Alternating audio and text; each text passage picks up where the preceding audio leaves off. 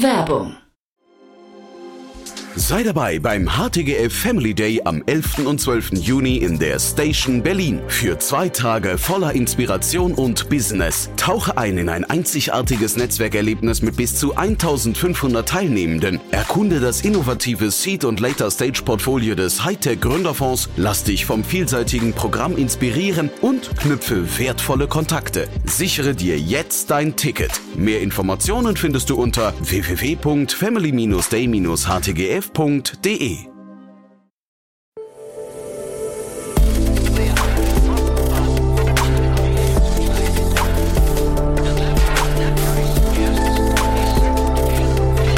Startup Insider Daily. Investments und Exits.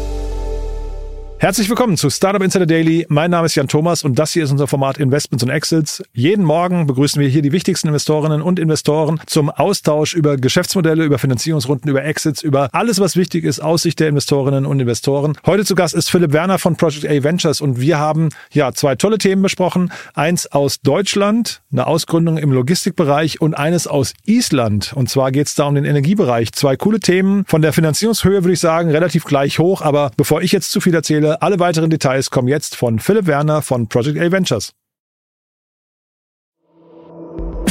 Startup Insider Daily. Investments und Exits. Cool, ja, ich freue mich. Philipp Werner ist wieder hier von Project A. Hi Philipp. Hallo, moin Jan. Ja, cool, dass wir sprechen. Du hast zwei tolle Themen mitgebracht, aber wir müssen auch sprechen über eure Konferenz, die PACON, bei der wir auch Medienpartner sind. Aber ich würde sagen, bevor wir loslegen, erstmal ein paar Sätze zu euch, oder? Ja, gerne. Ganz kurz. Project A, wir sind ein Early Stage VC mit Offices in Berlin und London. Wir sind seit zwölf Jahren mit dabei, investieren in Pre-Seed, Seed und Series A Runden. Typischerweise leaden oder co-leaden wir die. Wir sind generalistischer Investor, das heißt, wir schauen uns sehr viele verschiedene Themen inhaltlich an. Bei mir liegen typischerweise Sachen im Bereich Supply Chain und Logistik. Da haben wir heute auch ein Thema mit im Schlepptau. Äh, Energy haben wir auch ein Thema mit dabei heute. Aber meine Kollegen und Kolleginnen machen auch ganz viel Fintech, Digital Health, Sustainability, Gaming. Also so ein bisschen alles das, was generalistische Investoren tun. Was uns auszeichnet und auch ein bisschen abhebt von anderen VCs, ist, dass wir über die klassische Investmenttätigkeit hinaus eben auch ein recht großes operatives Team haben. Das sind mittlerweile 120 festangestellte Leute bei uns ähm, in den Departments, die man in einem typischen Scale-up finden würde. Also vom Talent Acquisition, Recruiting und HR bis hin zu Produktmanagement, Software Engineering, Data Engineering, Data Science hin zu den kommerziellen Teams wie Marketing, Sales, Brand und, und PR. Und diese Leute in allen möglichen Senioritäten ähm, helfen eben unseren Portfolio-Companies hands-on, wenn die Gründer das wünschen. Und das ist halt meistens auch ähm, sehr hilfreich bei, bei Companies wie Trade Republic, Spryker, Sender, die man vielleicht kennt, in die wir früher investiert haben, sind das dann auch durchaus mal Tausende von Stunden, die da reinfließen von uns. Das heißt, ähm, das hebt uns schon sehr ab von den, von den meisten anderen VCs. Jetzt können wir ja fast denken, ihr steigt ins Konferenzgeschäft ein, weil ihr habt eine richtig coole Konferenz äh, und da sind wir auch Medienpartner und da musst du, glaube ich, noch ein paar Sätze zu verlieren, weil da, die darf man sich ja nicht entgehen lassen, ne? Ja, gerne. Ich glaube, äh, wir steigen da gar nicht so sehr ein, wir machen das schon ein bisschen länger. Die Konferenz heißt Project A Knowledge Conference, findet einmal im Jahr statt abgekürzt PACON. Ähm, am besten, äh, wenn man es dafür interessiert, googelt man das, glaube ich. Ähm, ich glaube, wir sind im SEO besser als im URLs besetzen. Schön. Ähm, und zwar ist die Idee eigentlich eine Konferenz zu machen, bei der die Startup-Branche zusammenkommt, aber vor allem Operator auf der Bühne stehen. Also es gibt da viele Sprecher aus dem Portfolio, aber auch darüber hinaus, auch von uns, äh, aus den eben genannten Teams. Also es geht irgendwie viel um Product und Tech, es geht viel um People Management und, und Hiring, es geht auch sehr viel um Data und wir haben diesmal auch wieder einen Investment Track dabei. Da kommen dann Partner von Sequoia, Firstmark, Bessemer etc. Und wir tauschen uns eben über alles aus, was äh, Startups erfolgreich macht.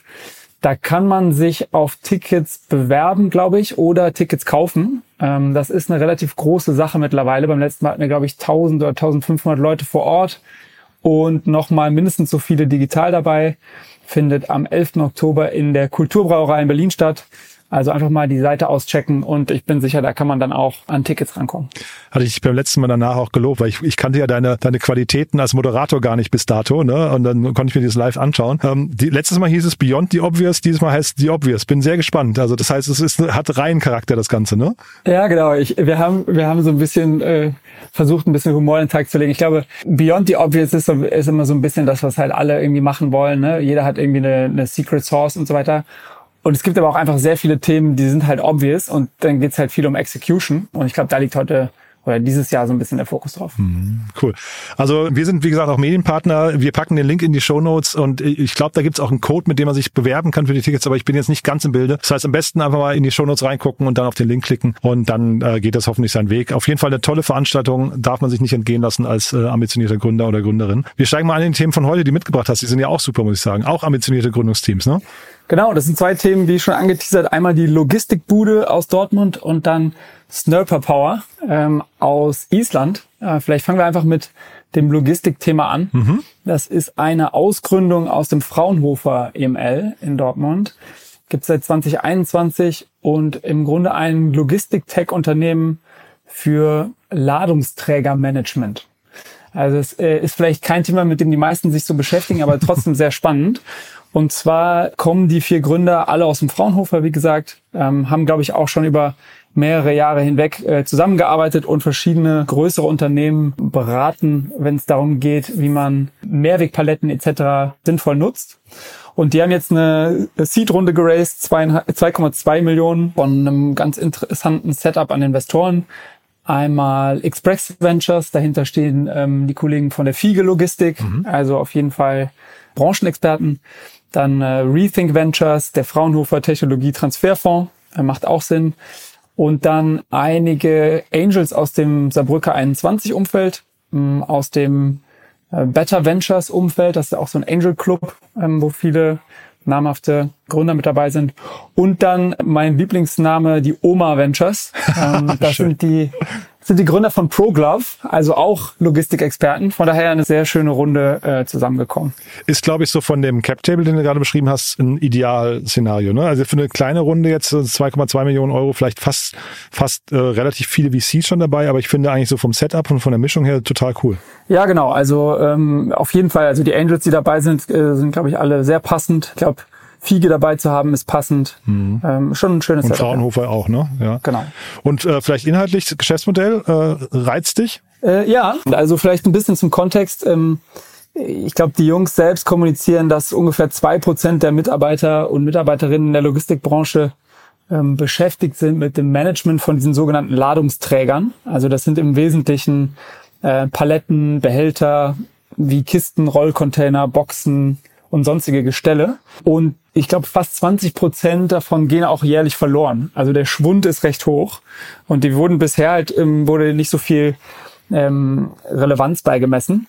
Aber ähm, eben schon gesagt, dass einiges an Mitarbeiterkosten da dran hängt, ähm, einiges an Kapitalkosten und vor allem jetzt auch vor dem Hintergrund von Nachhaltigkeit und auch in einer Branche, wo also in der Logistik sind die Margen sowieso recht dünn. Da äh, im, im aktuellen ich sag mal, ökonomischen Klima kommen solche Themen dann auch mehr in den Vordergrund. Von daher durchaus ein spannendes Thema. Und was die Jungs im Grunde machen, ist eine Software as a Service zu bauen, die äh, das Management und die Verwaltung von diesen Ladungsträgern ermöglicht. Mhm. Ich finde es immer wieder interessant. Ne? Also äh, generell der Bereich ist, glaube ich, super interessant. Das ist so etwas, so, so eine, so eine Infrastrukturthematik eigentlich schon, ohne die vieles auch gar nicht funktionieren würde heutzutage. Ne? Aber äh, auf sowas zu kommen, finde ich hochinteressant. Ne? Dass man Gründerteams hat, die dann sowas als ähm, ja als Markt identifizieren. Äh, auf die Idee käme ich gar nicht offen gestanden. Ja, ich glaube, auf sowas kommt man eben nur, wenn man das Problem firsthand irgendwo kennenlernt. Ja, wahrscheinlich. Und ne? ähm, dadurch, ja. dass die Kollegen eben am Fraunhofer sich mit ähnlichen Themen beschäftigt haben und dann auch Zugang zu Industrieunternehmen hatten, die dieses Problem Tag erleben. Ich glaube, so findest du das. Ich glaube, niemand steht morgens auf und sagt, das muss man doch mal lösen, wenn man das nicht irgendwo ähm, am eigenen Körper erfahren hat. Aber umso spannender, dass man auch eine Begeisterung für so ein Thema entwickelt, ähm, die ich durchaus teile, ähm, auch wenn das vielleicht auf den ersten Blick jetzt nicht nach einem äh, Leidenschaftsthema klingt. Ich finde das sehr, sehr spannend. Ähm, weil es halt auch viel um Circularity geht, um Mhm. Sustainability ähm, und wir auch heut, heute einfach die Möglichkeiten haben, solche, ich sag mal, sekundären Assets, die jetzt im, bei der Logistik nicht unbedingt im Vordergrund stehen, eben auch trackbar zu machen und recht gut managebar zu machen. Und Fraunhofer heißt ja eigentlich dann irgendwie gern mal so Research, Development, also Wissenschaft und so weiter. Ähm, da fehlt ja dann ganz häufig so der Business-Aspekt. Ne? Das sehen, sehen wir ja immer wieder bei solchen Teams. Jetzt hier scheinbar irgendwie nicht, weil sie haben da wirklich eine stattliche Runde zusammenbekommen. Ja, ich glaube, das ist häufig auch so ein bisschen Vorurteil.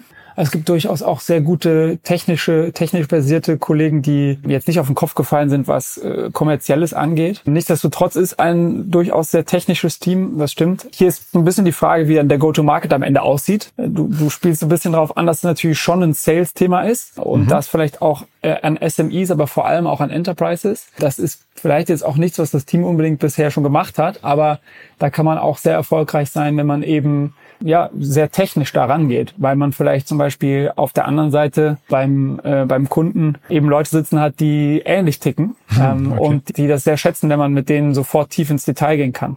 Also ich glaube, das muss gar nicht immer so ein so ein Nachteil sein, auch wenn man natürlich vermuten kann, dass die Jungs vielleicht vorher jetzt keine Sales-Rollen inne hatten. Naja, scheinbar haben sie es aber trotzdem ja schon geschafft. Ne? Ich meine, du finde so zehn Investoren oder so zu überzeugen, ist ja schon auch eine Leistung. Also das darf man, ist ja auch irgendwie Sales letztendlich. Ne? Ja, und ich glaube, die haben nicht nur zehn Investoren überzeugt, sondern auch einige Kunden. Das ist, glaube ich, das viel Spannendere als äh, wir feiern immer so diese Invest Investitions- äh, und Finanzierungsthematiken so ab, aber am Ende äh, ist es ja ein, ein Problem, was man beim Kunden lösen muss.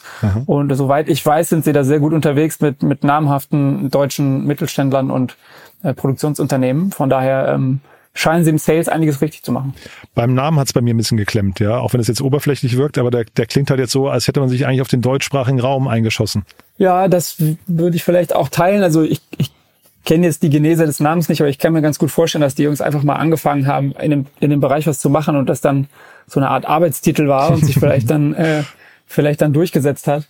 Ich glaube, wenn man über Internationalisierung nachdenkt, dann wäre ich schon bei dir, dass man wahrscheinlich eine andere Brand finden muss. Ich würde jetzt vermuten, dass das für die nächsten Monate erstmal nicht auf der Agenda steht. Und entweder macht man dann irgendwann ein Rebranding oder man hat eine zweite Brand für, für im Ausland. Das gibt's ja auch häufiger. Da gibt's ja auch viele Beispiele ähm, aus der deutschen Startup, ich sag mal Historie, die dann irgendwie einen anderen Namen im, im Ausland haben. Das kann man schon auch alles hinbekommen. Ähm, aber ist jetzt nicht der Name, mit dem sie wahrscheinlich irgendwann Europa dominieren werden. Und das wollte ich mich fragen. Das ist ja schon ein Thema, was eigentlich dann international relativ gut funktionieren könnte, ne? Das glaube ich schon, ja. Ähm, also aus verschiedenen Gründen. Also äh, einerseits glaube ich, ist Deutschland ein guter Markt, um zu starten, weil wir irgendwie eine ausgeprägte Logistikstruktur haben. Es gibt viele ähm, erfolgreiche Mittelständler in der Logistik in Deutschland. Wir produzieren auch viel und exportieren viel.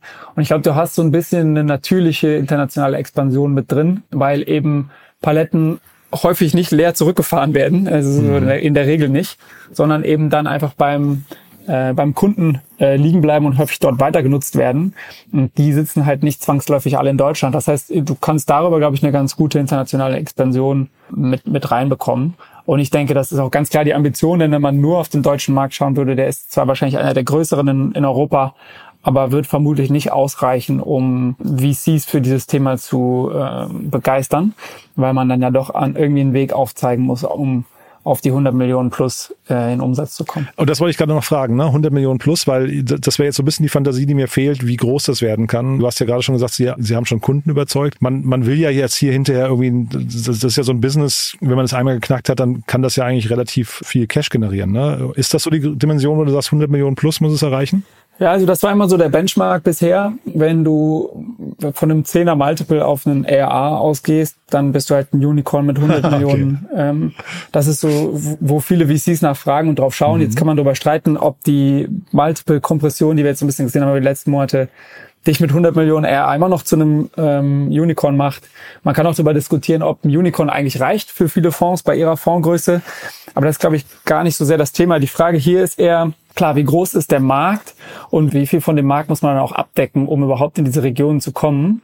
Und ich glaube, da muss man so ein bisschen auf das Business Model schauen.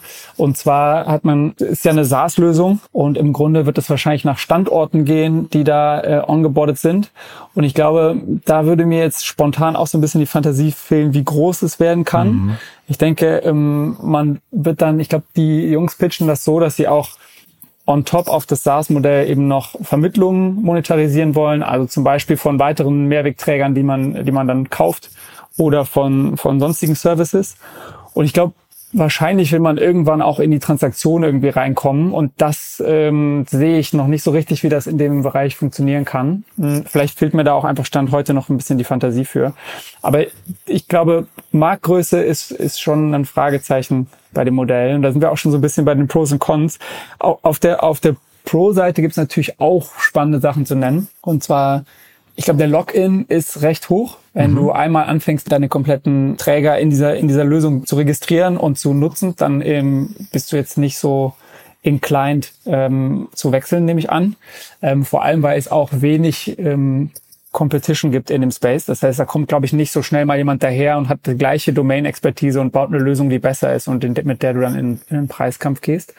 Und du hast natürlich diese schon angesprochenen Netzwerkeffekte dass wenn je mehr ähm, Kunden diese Plattform nutzen, desto eher kannst du dann auch ähm, die Eins und Eins Beziehungen untereinander auflösen mhm. und im Grunde einfach, ich sag mal, einen großen Teil der Paletten, vereinfacht gesagt, ähm, im deutschen Markt zum Beispiel über diese Plattform einfach managen, dass du so eine Art Liquidität in der, in der Plattform hast, die halt zunimmt, je mehr Kunden diese Plattform nutzen. Und dann gibt's eben die schon angesprochenen Makrotreiber, die den Fokus auf diese Güter so ein bisschen zunehmen lassen.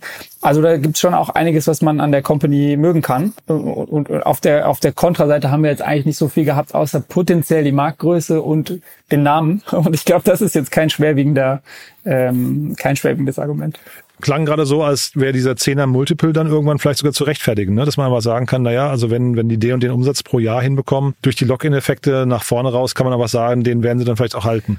Ja, es kommt immer auch so Wachstumsraten an. Ähm, und da weiß ich jetzt zu wenig drüber, wie lang die Sales Cycles bei denen sind. Ah. Also ich kann mir schon vorstellen, dass das eine Branche ist, die jetzt nicht unbedingt auf die nächste SaaS-Lösung wartet. okay. Auch wenn, wenn das Thema vielleicht mehr im Fokus ist, muss man schauen, also wie groß dann wirklich die ACVs sind und wie schnell man eben auch Kunden überzeugt bekommt und dann auch das Onboarding aussieht. Weil du musst ja im Grunde diese ganzen Palettenkisten etc. auch ins System bekommen. Ähm, von daher ja, hängt auch so ein bisschen davon ab, wie dann die Wachstumsraten am Ende aussehen. Cool. Du hast ein zweites Thema noch mitgebracht, ne? Wir wollen noch kurz über den Energiesektor sprechen, oder? Ähm, genau. Und zwar die Firma äh, Snurper Power aus Reykjavik. Äh, Finde ich ganz schön, dass man auch mal Companies aus Island sieht und ein bisschen hervorheben kann. Zumal das eine Company ist, die jetzt gerade eine Pre-Seed äh, geraced hat, auch 2,2 Millionen ja, interessant, ne? ja, genau. ja, ne? von Crowberry Capital, das ist ein isländischer VC, und Backing Minds, das ist, soweit ich weiß, ein schwedischer VC, der underrepresented Founders versucht zu backen. Und in dem Fall ist es ein, ein, äh, komplett weibliches Team ähm, mit zwei Namen äh, isländischen Abstamms, die ich nicht so gut aussprechen kann. Äh, von daher bleibe ich mal bei den Vornamen Iris und Airun. Und Aha. die beiden Damen sind schon äh, recht lange im, in der, im Energy-Sektor unterwegs. Ich glaube, beide fast 20 Jahre. Von daher sehr spannend. Und was die im Grunde machen, ist ein Energy Management System. Die sieht man jetzt sehr, sehr viel. Ich glaube, der Kontext dazu ist einfach, dass wir gerade in der Energy Transition sind. Das heißt, ähm, das Netz wird volatiler, dadurch, dass wir einfach mehr Energie aus ähm, erneuerbaren Ressourcen produzieren. Und das passiert üblicherweise mehr tagsüber, weil da die Sonne scheint ähm, und nicht so sehr äh, morgens, abends und in der Nacht. Und der Konsum von Energie ist natürlich abhängig von dem Unternehmen, das konsumiert. Das heißt, äh, was Energy Management Systems in der Regel versuchen, ist Load Scheduling zu machen. Also wann wollen wir eigentlich die Ener Energie konsumieren? Forecasting zu machen, dann teilweise auch Bidding, also wenn man dann die Energie in Spotmärkten zukauft und Risk Management etc. Ähm, oder zum Beispiel auch ähm, Peak Shifting und ähm, Load Shifting, dass man im Grunde versucht, die, den Zeitpunkt der, der Energy Consumption aus den Peak Times, wo der Strom besonders teuer ist, rauszunehmen. Ähm, und das machen die eben auch ähm, mit einer interessanten und zwar versuchen die das vertikal zu bauen für besonders äh, power-intensive Industries. Und das sind namentlich äh, genannt sind das Aluminiumschmelzhütten, äh, Data Centers und Wasserstoffproduzenten und irgendwelche Stahl produzierenden Unternehmen, die halt einen sehr, sehr hohen Energiebedarf haben und bei denen es dann auch schnell sehr relevant wird, wann sie diesen Energiebedarf eben am Markt ähm, zukaufen. Mhm Dann macht es aber auch Sinn, dass sowas aus, aus Island kommt, weil ich habe mich gerade gefragt, welche Art von Unternehmen man eigentlich in Island vermuten könnte oder warum dort äh, Startups gegründet werden, weil der Markt, der Heimatmarkt eigentlich sehr klein ist. Ne? Die müssen ja sofort expandieren. Genau, das müssen sie auf jeden Fall. Und da sind sie natürlich am richtigen Ort, weil in, in Island gibt es natürlich ähm, einiges an, äh, an Datacentern, ähm, einfach weil man da viel, ich glaube, Geothermie nutzt. Ähm, es gibt da einiges an, ein, ein bisschen was an, ähm, äh, an Produktion, was sehr energieintensiv ist. Und da haben die beiden Gründerinnen eben auch ähm, langjährige Industrieerfahrung drin. Von daher ähm, ist das ein sehr passendes Thema. Wir haben ähm, ähnliche Modelle auch in Deutschland, ähm, die aber auf andere Zielgruppen abzielen. Also EcoPlanet aus München zum Beispiel, die mhm. versuchen Energy Management System für Mittelständler zu machen in Deutschland. Dann gibt's Incentive aus Hamburg, die machen das für Kälte- und Wärmeprozesse in der Produktion. Also im Grunde dort die entsprechenden Energiekonsumenten hoch und runter zu fahren zum richtigen Zeitpunkt. Und dann gab es ein paar Themen wie äh, GridX, die, glaube ich, an mhm, E.ON ja. verkauft haben. Mhm. Also es gibt sehr, sehr spannende Unternehmen in diesem Bereich. Was man sich mal so ein bisschen fragen muss, ist, wie defensible ist das, finde ich zumindest. Weil am Ende, klar, das ist, ist nicht trivial, aber am Ende guckt man sich im Grunde die Preis, die, die zukünftige Preisentwicklung an. Und darauf basierend versucht man dann halt IoT-Sensoren auszusteuern und zu sagen, können wir die, den Konsum eben aus den, den Preispeaks rausschiften. Und man könnte argumentieren dass, argumentieren, dass das vielleicht ein bisschen kommoditisiert wird. Und es gibt auch nicht so richtig harte Logins. Also ich glaube jetzt hier schon nochmal, weil es eben Enterprise Sales ist hm, und man, glaube ich, sehr viel Domain-Expertise braucht, um zu verstehen, wie diese großen Unternehmen äh, in der Produktion ticken.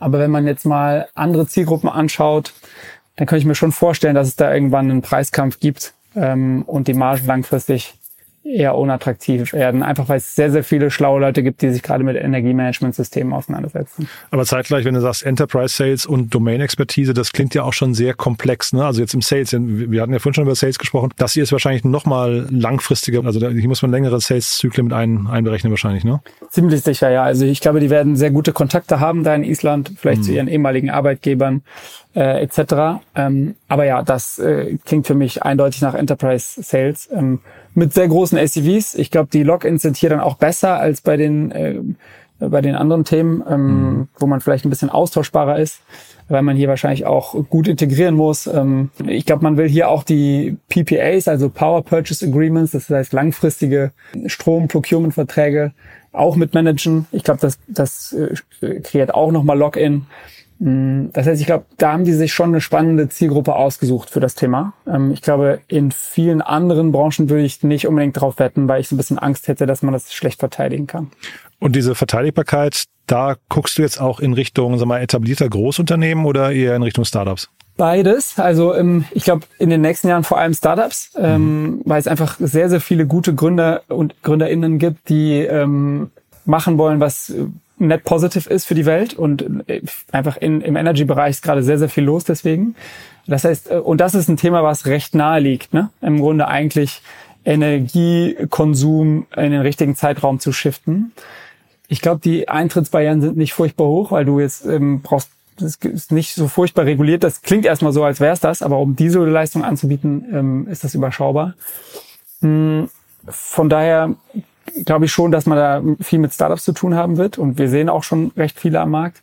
Und dann ist jetzt die Frage, ob das die Energy Provider nicht auch irgendwann mit anbieten. Die haben natürlich ja, genau. schon einen Distribution Advantage. Für die ist das natürlich Stand heute eigentlich nicht aligned mit, mit ihren Interessen. Weil die profitieren ja, wenn du mehr Energie konsumierst, weil die ja einen, äh, die machen ja eine Marge auf die Kilowattstunde, die du nutzt und haben jetzt eigentlich per se nicht ein Interesse darin, deinen Energiekonsum zu optimieren. Ähm, aber wir sehen schon die ersten ähm, Energy Provider, die da hingehen und Time-of-Use-Tariffs anbieten. Das heißt, die schon flexibel machen für dich und sagen, du, wenn du, du den, den Strom ist halt so teuer, wie er in dem Moment gerade ist für dich und du kriegst keinen Flat-Tariff mehr. Das heißt, es sind vielleicht schon so die ersten Schritte dahin, um dann irgendwann zu sagen, pass auf, wir machen das auch für dich und optimieren das. Heute würde ich sagen, ist das, ähm, äh, sind die Interessen da noch nicht allein. Mhm. Und dann vielleicht nochmal als Brücke zu euch. Ähm, Island als Markt, äh, da sucht ihr nicht, ne? Also ihr sucht nicht in, in Island oder wie groß ist euer, euer Suchradius? Also wir würden Island schon zu Europa zählen und äh, wenn wir Companies dort sehen, dann, äh, dann sagen wir auf keinen Fall nein. Mhm. Ähm, es ist halt ein kleines Land. Ich weiß nicht genau, wie viel Einwohner, 300.000 oder so. Ja, sowas, ne? genau, ja. mhm. von, von daher kommen da jetzt auch nicht so viele Startups her, wenn man das jetzt mit den anderen Märkten vergleicht, äh, mit denen, denen wir tätig sind. Es gibt aber immer mal wieder ein paar spannende Companies. Ich glaube zum Beispiel Avo kommt daher, das ist so eine Analytics-Lösung. Ähm, ich glaube, die kennt dann auch wahrscheinlich jeder im Startup-Ökosystem in Island. Also ähm, würde ich nicht ausschließen, aber wir sind da jetzt selten on the ground unterwegs. Mhm. Okay, und dann die Brücke zu euch. Dann sag nochmal äh, ein, zwei Sätze, wer darf sich melden? Bei uns gerne äh, alle Gründer und Gründerinnen, die ähm, vorhaben, eine ähm, Finanzierung von einem europäisch tätigen VC zu bekommen. Ähm, wie gesagt, ab Pre-Seed, ähm, gerne auch ähm, schon in der Ideation, wenn man eine Idee hat und nicht ganz sicher ist, melde euch gern bei mir. Ich nehme mir gern die Zeit, vor allem wenn das äh, meinen Bereichen ist. Also nochmal, das ist Supply Chain und Logistik finde ich spannend. Energy haben wir gerade drüber gesprochen, finde ich sehr spannend.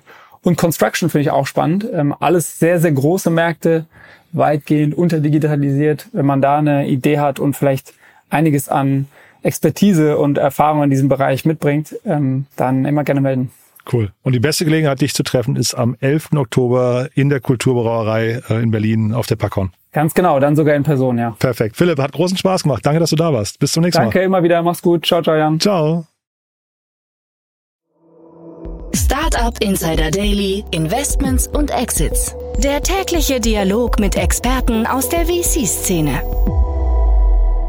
Ja, das war Philipp Werner von Project A Ventures und das war Investments und Exits für heute. Hat Spaß gemacht, ne? Also mir auf jeden Fall, ich hoffe euch auch, waren coole Themen. Philipp analysiert das natürlich auch jedes Mal wirklich hervorragend, muss ich sagen. Da lerne ich jedes Mal unglaublich viel dazu. Wenn es euch auch so geht, wenn ihr das auch so wertschätzt wie ich, dann gerne weiterempfehlen an Menschen, die hier mal reinhören sollten, die sich entweder für den Logistikmarkt interessieren oder für den Energiemarkt oder die generell einfach mal in den ganzen Investments und Exits Bereich reinhören sollten bei uns. Ähm, ist ja wirklich eines meiner Lieblingsformate und ich glaube, man lernt nirgendwo so viel wie von den ganzen Experten, die wir hier jeden Morgen begrüßen dürfen. Ich finde es auf jeden Fall großartig. Deswegen gerne weiterempfehlen, falls ihr jemanden kennt, der oder die hier mal reinhören sollten. Dafür, wie gesagt, vielen Dank. Und ansonsten, wie immer, der kurze Hinweis auf unsere Plattform und die damit verbundenen Newsletter. Ihr wisst ja, unter www.startupinsider.de bauen wir Deutschlands größtes Verzeichnis für die Startup-Szene auf. Dort gibt's über 5000 Startups schon zum Durchsuchen, jede Menge Details zu den ganzen Startups, also zum Beispiel die ganzen Nachrichten, die äh, jeweiligen Gründerteams, die Investoren, äh, jede Menge Podcasts, dazu jetzt seit neuestem auch Events. Also ihr findet da wirklich, glaube ich, alles, was das Gründerinnen und Gründerherz begehrt. Schaut's euch mal an, www.startupinsider insider.de ist die URL dazu und dort gibt es auch einen Bereich Newsletter. Den findet ihr im Bereich News und dort gibt es unter anderem seit kurzem einen Newsletter, der dieses Format hier flankiert und einen, der sich mit Startups beschäftigt, die gerade am Geldraisen sind, also der wirklich nur Finanzierungsrunden, also offene Finanzierungsrunden, in die man investieren kann, präsentiert. Schaut euch das mal an, www.startupinsider.de und dann einfach auf den Bereich Newsletter klicken. Ja, gerne auch das weiterempfehlen. Ansonsten war es jetzt von meiner Seite aus. Euch einen tollen Tag. Vielleicht hören wir uns nachher nochmal wieder und falls nicht nachher, hoffentlich spätestens morgen. Bis dahin, alles Gute. Ciao, ciao.